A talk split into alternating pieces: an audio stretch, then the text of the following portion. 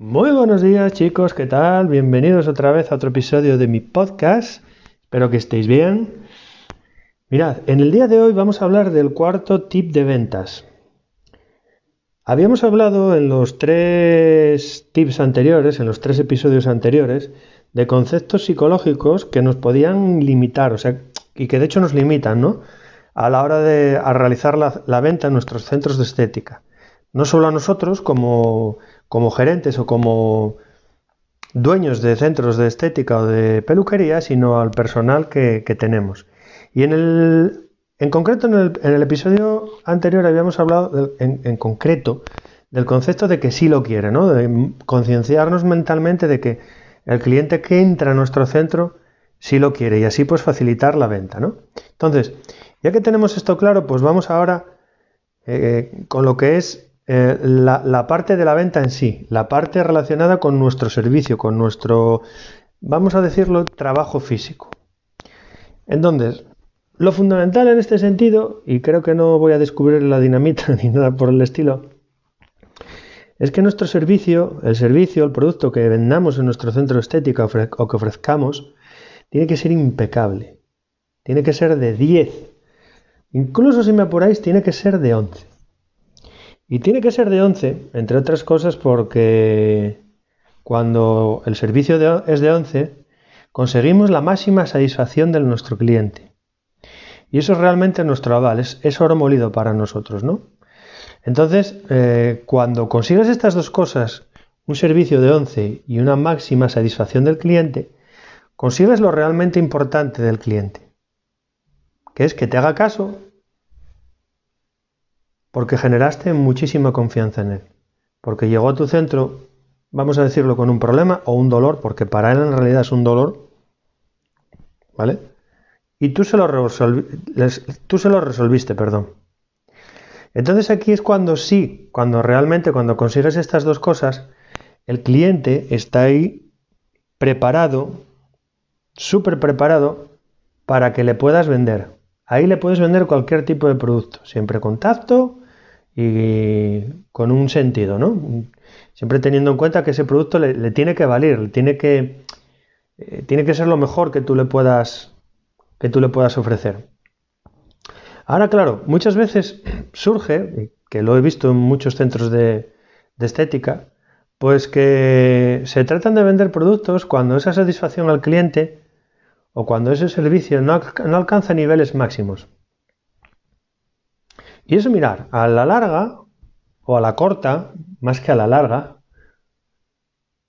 produce el efecto contrario. Y os explico por qué.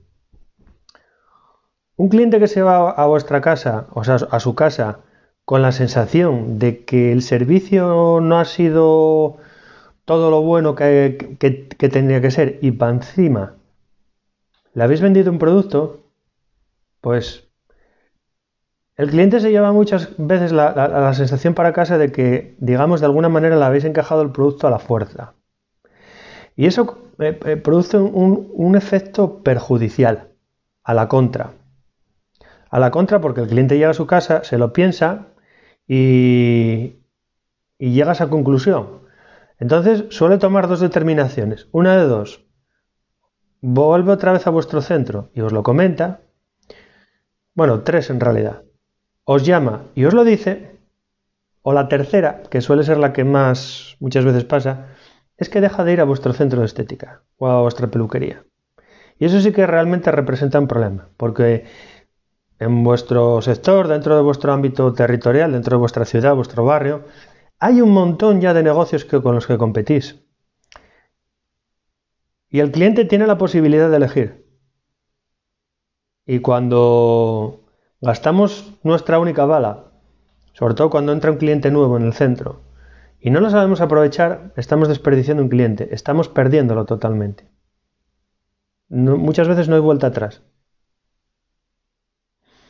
Entonces, cuando suceda esto, es preferible, es preferible tratar de hacer el servicio y no venderle el producto. Olvidaros del producto. Olvidaros del producto, de verdad. Incluso si tenéis la sensación de que no, habéis hecho un servicio impecable o el cliente se va con una determinada insatisfacción, una cosa que funciona muy bien es llamarlo. Llamarlo al día siguiente o llamarlo a, las tres horas, cómo se siente, cómo está, qué, le ha parecido. Y ahí en ese momento sí que posiblemente os pueda decir lo que le suceda o lo que no le sucede. ¿Vale? Entonces, esa es siempre mi recomendación, que no tratáis de vender. Porque mirar, y es muy fácil y muy sencillo, os pongo dos ejemplos. Siempre tenemos que tratar de, de, empatizar en lo que hagamos, ¿no? Entonces, imaginaros que vosotros vais a un restaurante y os pasa exactamente lo mismo. O sea, lo primero, la comida no os gustó. Y lo segundo, el servicio fue una basura. Y vamos a hablar así en plata. No os gustó absolutamente nada. Tenéis dos opciones. Os vais a vuestra casa y no decís nada. Seguramente no volveréis a ese restaurante. Y segundo, montáis ahí un pollo en el restaurante. Entre otras cosas porque entendéis que, os han dado un mal servicio. Pues es absolutamente de la misma manera. Cuando la persona está molesta, cuando tiene una actitud inadecuada, que, bueno, en muchos de los aspectos, siempre habrá un porcentaje de gente que no, que digamos, se molesta por todo y no tiene ningún tipo de justificación, pero cuando pasan este tipo de cosas, eh, hay que atenderlas. No hay que dejar a la gente mal atendida porque si no, al final eh, la tenemos, la armamos. Y otro ejemplo muy fácil y muy sencillo es, imaginaros que vais a comprar un coche y que lo probáis, va con vosotros el comercial y cuando pedís una prueba para, bueno, para ver cómo funciona el coche, vais a encenderlo y no funciona. Pues seguramente entendéis que no es, causa del comercial, pero seguramente ya tenéis una imagen de ese coche que posiblemente no se corresponda con la realidad, pero es vuestra perfección. Y vuestra percepción os va a llevar posiblemente a que no vayáis a, a que ni os planteéis comprar ese coche ni incluso la marca, fijaros lo que os digo. Entonces, nada, era un poco la reflexión que quería dejaros en el día de hoy. Y nos vemos mañana en el siguiente podcast. Adiós y hasta luego.